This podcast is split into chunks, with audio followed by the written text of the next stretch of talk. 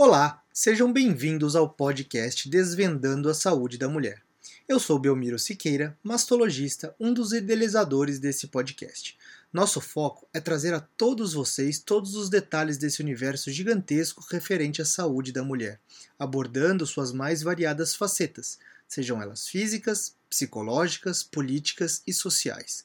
Nosso objetivo é tornar as mulheres conhecedoras de sua história, responsáveis diretas pelas decisões sociais e referentes à sua saúde, aumentando seu papel de protagonista neste mundo moderno. Oferecemos esse podcast a todas as mulheres e a quem interessar sobre o assunto. E agora, segue nosso episódio de hoje. Olá, gente. Tudo bem com vocês?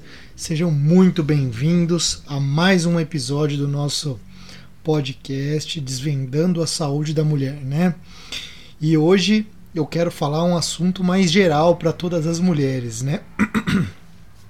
Principalmente saindo um pouquinho daquele assunto específico da mastologia, eu queria falar sobre uma, uma coisa mais geral que toda mulher deve saber e que é muito importante para a gente manter a saúde, tá? É, eu quero falar a respeito dos exames de rotina que toda mulher deve fazer durante a sua vida.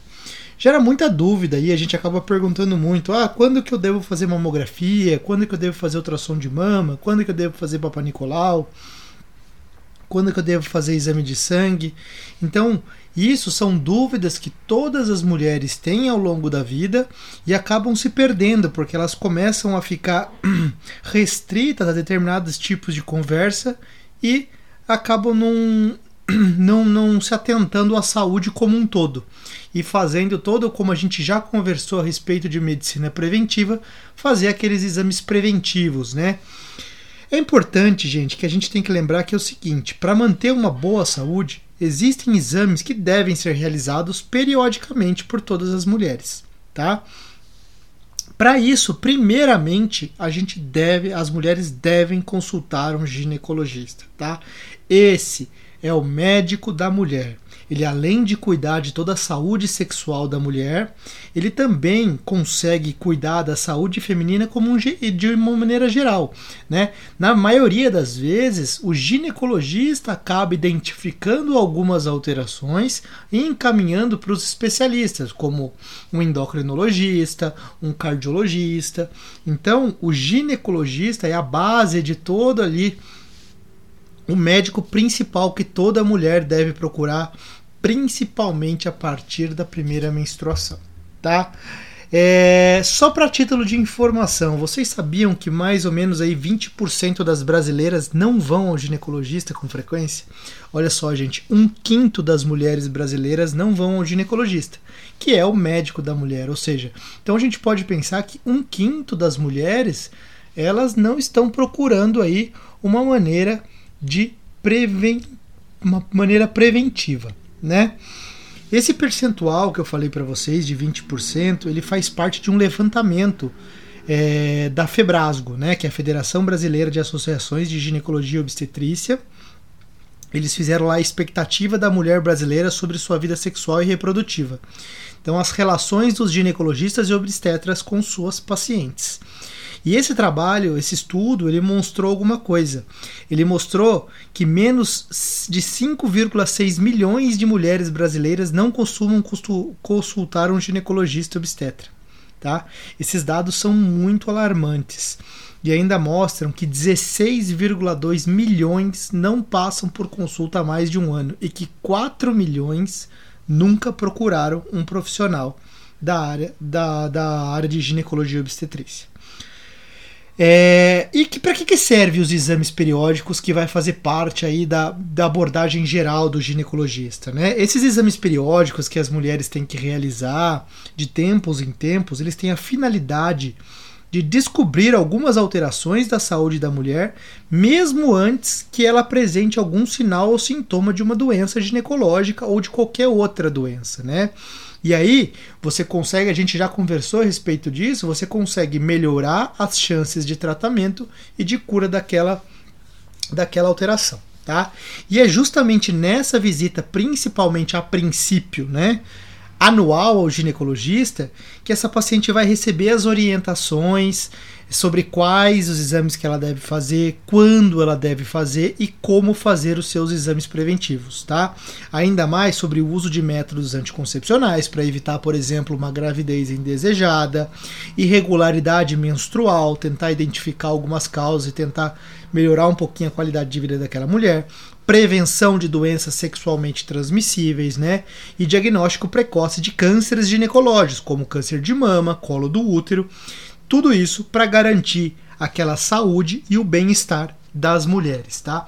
É muito importante, gente, que antes da gente saber quais são os exames que as mulheres devem fazer, e o que eu vou falar aqui para vocês, principalmente, lógico que alguns a gente tem aquela é, mamografia tem que fazer todo ano a partir dos 40 anos, o Papa Nicolau também, mas a maioria dos outros exames eles devem ser orientados pelo seu médico. Tá? É baseado em toda a história e toda a sua o exame que ele fizer que ele vai achar necessário ou não a solicitação do exame. A gente nunca pode é, é, achar uh, obrigar o médico a pedir um exame para você, certo? Lógico, a gente encara que todos os médicos devem avaliar com carinho cada, cada, cada paciente, cada história, cada estilo de vida e solicitar os exames de acordo com a necessidade. Lembrando, gente, uma coisa que meu pai até me falava, são exames auxiliares, tá? Nunca substituem o exame físico.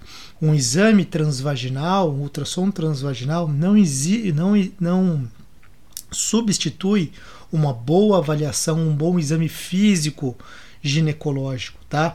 Um ultrassom de mama não substitui um bom apalpação das mamas, tá? Então tudo isso é importante. Outra coisa que a gente tem que levar em consideração também, a gente não tem que tratar exames, tá, gente? Tratar a paciente. Como que vai chegar aquela paciente que chega com todas as queixas de uma infecção urinária para mim, por exemplo? Bem típica infecção urinária. E a gente pede um exame de urina e ele vem negativo. E aí, como que a gente deve se, é, se comportar nessa situação? E o contrário, uma paciente que não tem sintoma algum e acaba vindo com um exame positivo, certo? É muito importante que a gente consiga conciliar o nosso exame clínico e aí utilizar de exames auxiliares para que esclareça as nossas dúvidas e nos ajude a identificar ou não alguma alteração naquela mulher, tá? E essa pesquisa que a gente estava conversando, ela entrevistou 1.089 mulheres a partir de 16 anos de todo o país e de todas as classes sociais, para tentar mapear mais especificamente como anda a consciência das mulheres sobre a própria saúde. E o resultado: 31% delas alegaram não procurar um ginecologista por se considerarem saudáveis. Aí, gente, é aquela questão da medicina preventiva, né? A gente tá mais acostumado a remediar, é mais fácil pra gente, né? Do que a gente se prevenir. Mesmo sem essas mulheres terem passado por avaliação médica, ou seja, então elas se auto-consideravam saudáveis. E outras 22% disseram não achar importante ou necessário a avaliação com ginecologista. Tá? Nesse cenário todo, algumas campanhas de conscientização e incentivo, como aí a gente tem o Outubro Rosa, são essenciais para alertar toda essa população feminina sobre o diagnóstico precoce de doenças e maiores chances de cura para essas doenças, né?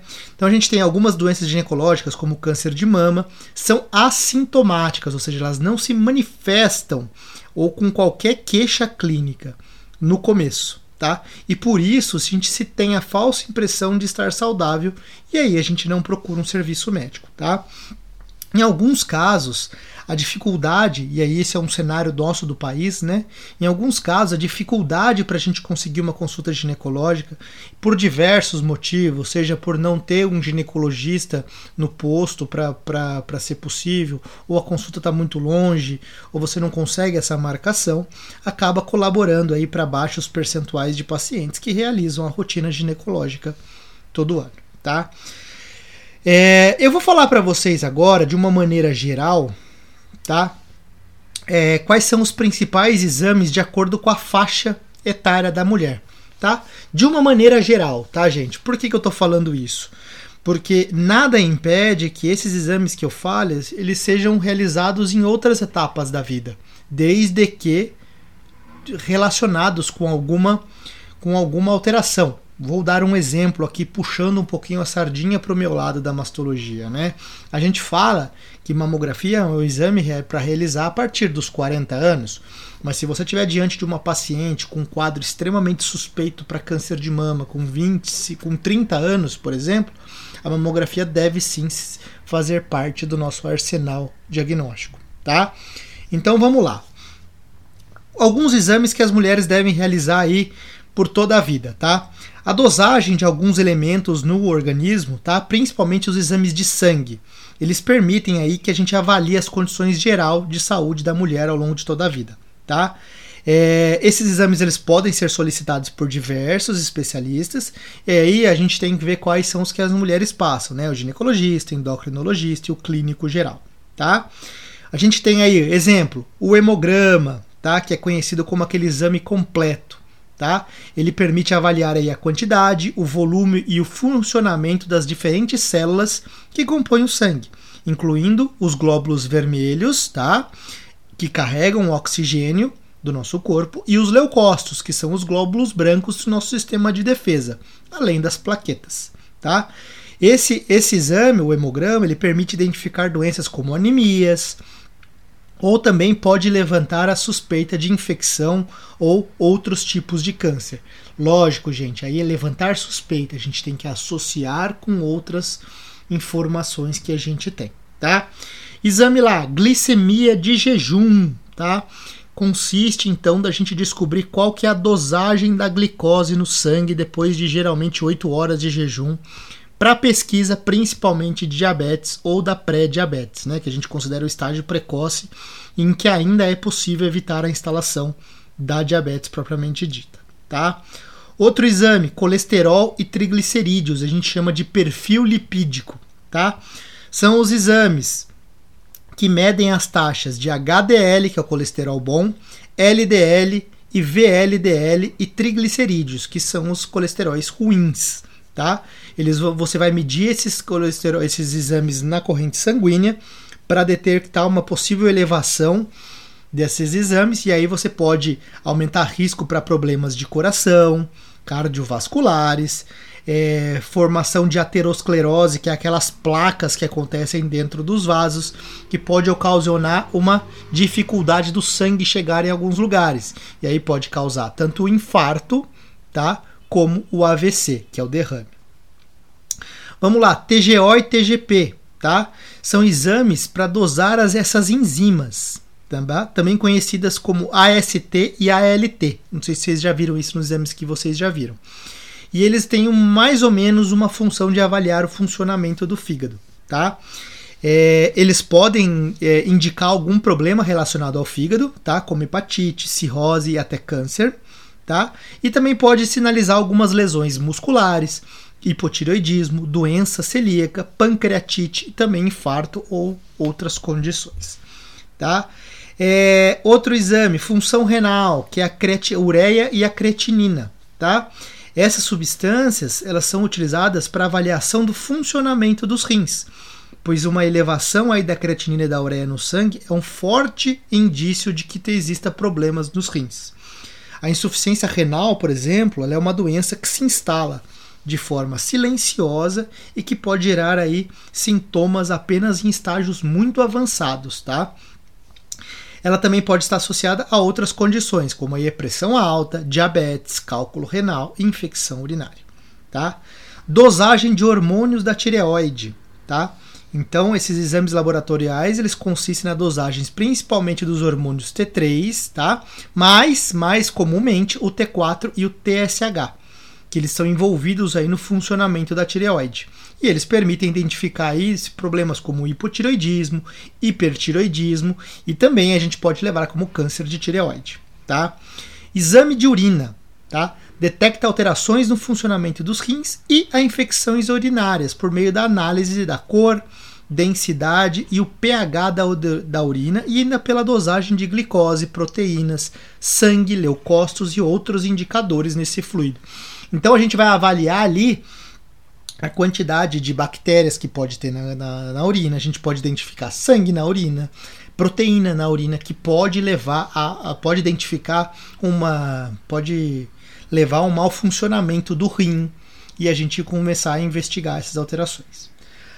Bom, a gente falou de uma maneira geral. Agora eu vou falar um pouquinho a partir de cada parte, eh, cada etapa da vida da mulher, tá? Então vamos lá, a partir da adolescência ou a partir do início da vida sexual, tá? Então quando a gente tem esse desenvolvimento dos órgãos reprodutivos, a gente tem que ter um pouquinho mais o cuidado com a saúde da mulher, que se intensificam aí com o início da, da vida sexual, tá? Assim, eu considero que a mulher tem que começar a consulta com o ginecologista a partir da primeira menstruação. A gente considera que ela está entrando na fase de adolescência, na fase mais adulta, deixando de ser menina, e ela precisa sim de um cuidado mais é, cuidadoso. Vamos lá, um cuidado mais cuidadoso, né? Difícil, né? Um cuidado mais atento com a sua saúde. Então vamos lá. Primeiro, exame pélvico ou seja, o exame ali da região genital e das mamas.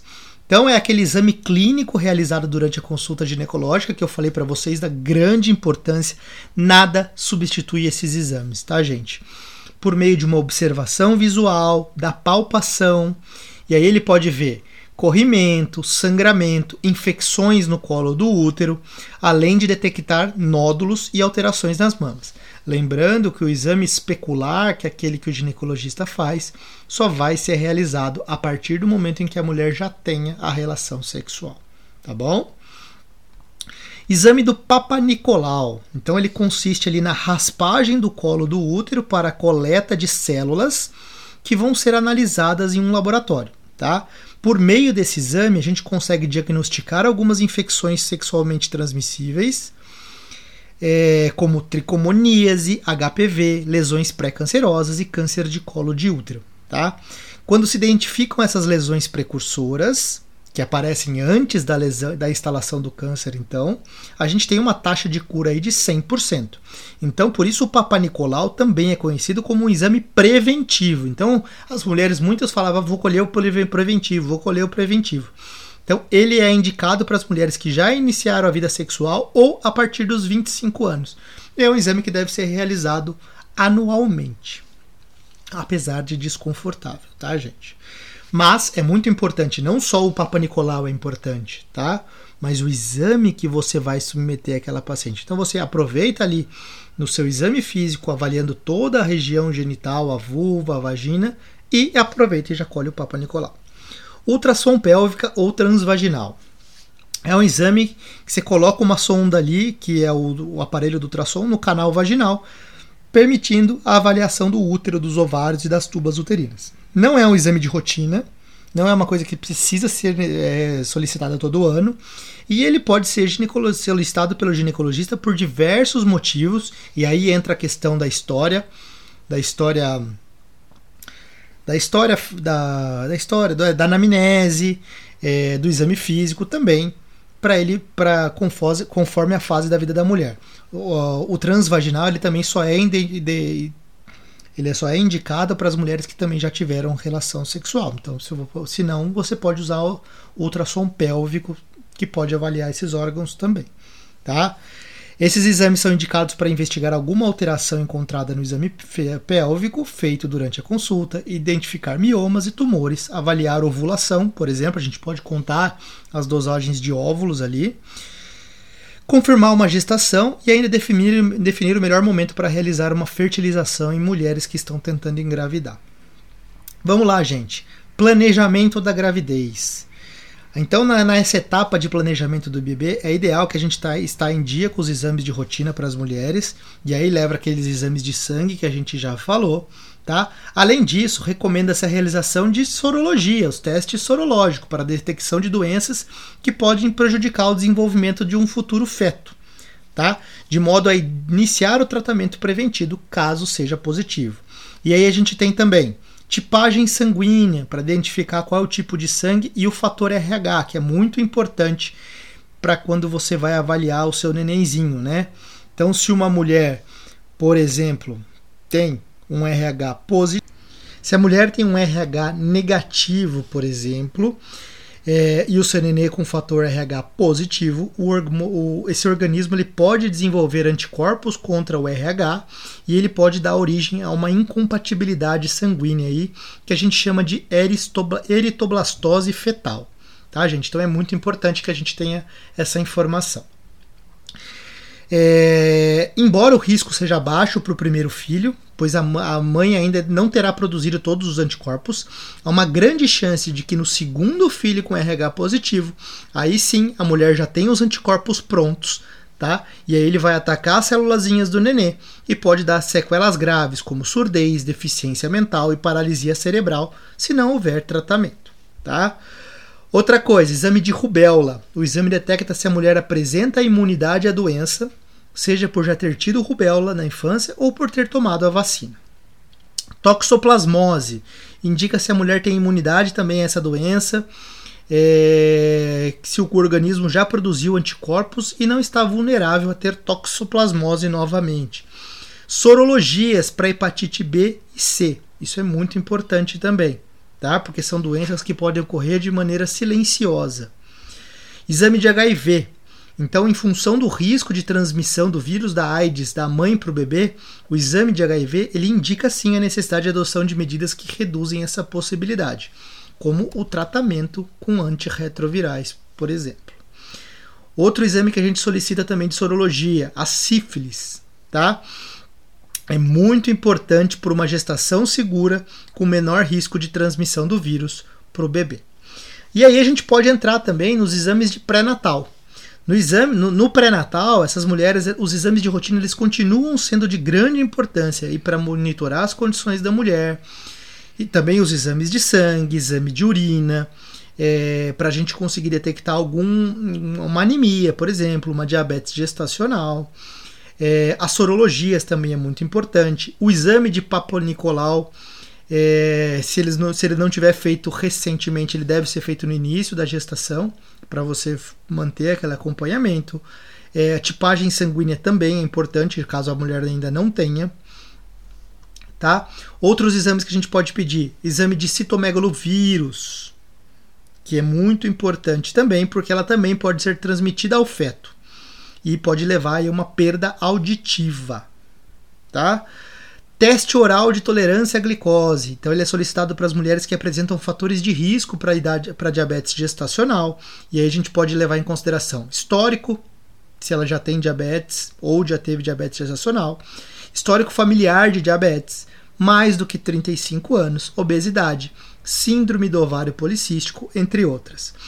E, e, ou se a glicemia de jejum, que é aquele exame que a gente já falou lá no começo, ela for igual ou superior aí a 85. Exame de fezes também é o exame que a gente pede na, na gestação, que ele é feito no início da gestação para detectar possíveis infecções intestinais. Ele pode ser repetido no decorrer da gravidez, caso haja alguma suspeita. Ultrassom. Eles são indicados pelo menos são indicados pelo menos dois exames dentro da gestação. Mas a gente sabe que eles acabam sendo realizados mais vezes, né? Então um deles deve ser no começo da gestação, que é para determinar a idade gestacional e descartar aí um aborto ou uma gravidez ectópica, e o outro mais ou menos entre 20 e 24 semanas, que é para avaliar o desenvolvimento e descobrir o sexo do bebê, tá bom? Além disso, é comum a realização de mais um terceiro ultrassom no final da gestação, para avaliar crescimento do bebê, nível de líquido amniótico e a posição da criança e da placenta. Aqui também levando em consideração que qualquer alteração ao longo de todo o pré-natal que vai ser é, avaliado pelo seu ginecologista, pelo seu obstetra, a necessidade ou não da realização de outros exames ao longo de todo esse processo. Vamos lá a partir dos 30 anos, então, as mulheres, né? Nessa faixa, a gente começa a aumentar os riscos para desenvolver alguns problemas da tireoides e diversos tipos de câncer. Então, o médico ele pode solicitar alguns exames complementares, aqueles de rotina que a gente já sabe, tá? E aqueles que a gente falou aí do início da vida sexual. A gente pode acrescentar aí ultrassom de tireoide, ele é indicado quando se percebe a presença de um nódulo no autoexame ou no exame clínico. tá? E cerca de 95% dos casos que a gente tem de palpação de tireoide, eles são benignos. Mas é importante realizar ultrassom se houver suspeita, porque o câncer de tireoide ele é mais comum em mulheres a partir dos 35 anos. E se descoberto precocemente, há grandes chances de cura. A colposcopia e a vulvoscopia eles consistem em uma avaliação mais detalhada ali da vulva, da vagina e do colo do útero, com auxílio de um colposcópio. Parece ali um binóculo que você vai olhar melhor o, o, o colo do útero, a vulva, a vagina. Eles são indicados quando há alguma alteração no exame de Papa Nicolau ou quando o ginecologista observa lesões suspeitas de malignidade durante o seu exame, contribuindo aí para o diagnóstico de um câncer nos órgãos reprodutivos femininos. Novamente aí, gente, é avaliar o exame físico, como ele é importante para direcionar o nosso pedido de, de, de, exames, não ficar pedindo exames é, a torto e a direito, principalmente porque quando a gente pede esses exames, são exames invasivos, são exames incômodos, então a gente vai submeter a mulher a vários exames ginecológicos por si só e só porque a gente quer pedir é, Papa Nicolau mais vovoscopia, acho que é, é um pouco incômodo para essas pacientes um exame desses, tá bom? Ultrassom abdominal, ultrassom ali da barriga, ele permite a avaliação de órgãos como fígado, vesícula biliar, pâncreas, baço, rins, bexiga, aorta, veia cava inferior. E aí, quando a gente quer se investigar um pouquinho de dores abdominais, abdominais e outros sintomas relacionados à região da barriga tá? além de avaliar condições já existentes ou tumores ocultos. Não é um exame com a necessidade de se fazer sempre também, tá, gente? É, tem que se relacionar com, o, com a queixa, com a história e com o exame físico do seu médico. Aí a gente passa para partir dos 40 anos. Então, depois dos 40 anos, as mulheres precisam ficar um pouquinho mais atentas aos problemas cardiovasculares e também ao maior risco do desenvolvimento de câncer de mama. E aí a gente vai lançar mão de outros exames. E aí tem eletrocardiograma, que registra a frequência e os batimentos cardíacos, que é aquele exame que a gente coloca um monte de, de eletrodo aqui colado no peito e ele fica escrevendo num papelzinho, tá? É, esse exame pode ser feito também juntamente com o teste da esteira, que aí a gente é o teste ergométrico, de modo a investigar aí alterações no ritmo do coração, é, defeitos nas válvulas e outras complicações. O risco cardíaco em mulheres ele se eleva depois da menopausa, mas o médico pode sim solicitar o eletrocardiograma antes disso se houver fatores agravantes, como se a mulher já tiver hipertensão, obesidade e tabagismo. Outra coisa, também relacionada ao coração, aí tem o ecocardiograma que é um exame de ultrassom para avaliar a estrutura e o funcionamento do coração. E aí ele pode ter tanto imagens estáticas como em movimento do coração. Ele é indicado para investigar sintomas como palpitação, falta de ar, sopro cardíaco e dor torácica. Tá? Então, aquela dor no peito, você também pode pedir um ecocardiograma para a gente ver. Além de possibilitar o acompanhamento de problemas também, como arritmias e isquemias cardíacas. Principalmente na arritmia, gente, para a gente detectar trombo, é, pedacinhos ali de, de placas que podem entupir os vasos. E a mamografia, gente. A mamografia é o principal exame para rastreamento do câncer de mama. A gente já conversou aqui a respeito dela. É que é o câncer mais comum entre as mulheres. E se a doença for detectada em seus estágios iniciais, a gente sabe que grandes chances de cura, muito pré próximo a, a, a 100%. A recomendação, e aqui eu não vou falar do Ministério da Saúde, tá, gente? Eu vou falar sobre a Sociedade Brasileira de Mastologia, o Colégio Brasileiro de Radiologia e a Febrasgo recomendam a realização da mamografia anualmente a partir dos 40 anos. Com o limite superior, não existe esse limite, mas a gente considera muito a expectativa de vida daquela paciente. A gente acha que ela tem uma expectativa de vida bastante importante ainda, a gente vai realizar com 75, com 80, com 85. Isso é muito importante. Paralelamente a isso, a gente tem aquelas mulheres que possam apresentar alto risco para câncer de mama, com uma história familiar importante ou mutação de genes que predispõe à realização do a, a desenvolvimento do câncer. Elas podem antecipar a mamografia, principalmente a partir dos 30 anos. E aí, gente, a gente tem a partir dos 50 anos, que é a fase ali que tem o, o, o climatério, que pode começar um pouquinho antes, tá? Mas a gente a média da idade da menopausa, que é a última menstruação, nas brasileiras é de 51 anos. Então, aqui a gente traz a necessidade de realizar mais exames para investigar possíveis alterações relacionadas a esse fenômeno.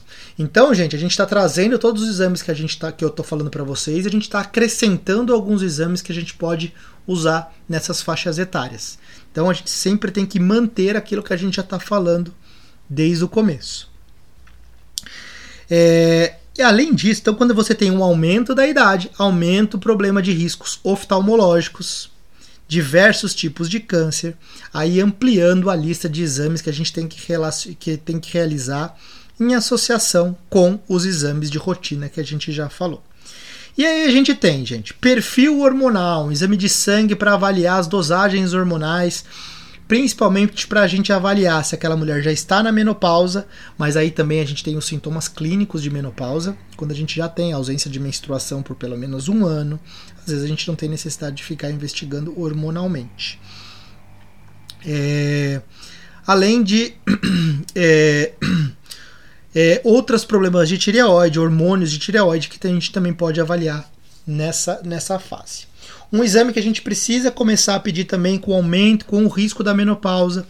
A menopausa diminui a produção do estrogênio. O estrogênio ele é muito importante para a saúde óssea daquela mulher. Então é importante que a gente comece a partir da menopausa a avaliação da densitometria óssea. O que, que a densitometria óssea vai olhar, mostrar para a gente? Ela vai identificar na osteoporose, que é a perda de massa óssea e que afeta as mulheres principalmente depois da menopausa, que é aquilo que eu te falei. A, o estrogênio baixa e começa a descalcificação do osso. Também é uma doença silenciosa e às vezes ela pode ser descoberta depois que a paciente por uma fratura, por exemplo, tá? É, Para evitar traumas e complicações ainda mais sérias, é recomendado que esse exame seja realizado para a partir da menopausa para as mulheres que apresentam fatores de risco para essa doença. Então, aquela mulher que é fumante, que não fez reposição hormonal, que tem histórico familiar de fraturas, histórico pessoal de fraturas em idade adulta, entre outras. Para as mulheres com baixo risco de osteoporose, o exame é recomendado a partir dos 65 anos. Exame de fundo de olho. Ele é realizado ele pode, ele tem, ele é muito importante para ser realizado a partir dos 50 anos para diagnosticar problemas oftalmológicos como glaucoma e degeneração macular. Ele ainda permite a identificação e acompanhamento de outras doenças. Principalmente aqui a gente vai ver é, complicações dessas doenças, né, como hipertensão arterial, diabetes e a hemorragia intracraniana. Pesquisa de sangue oculto nas fezes.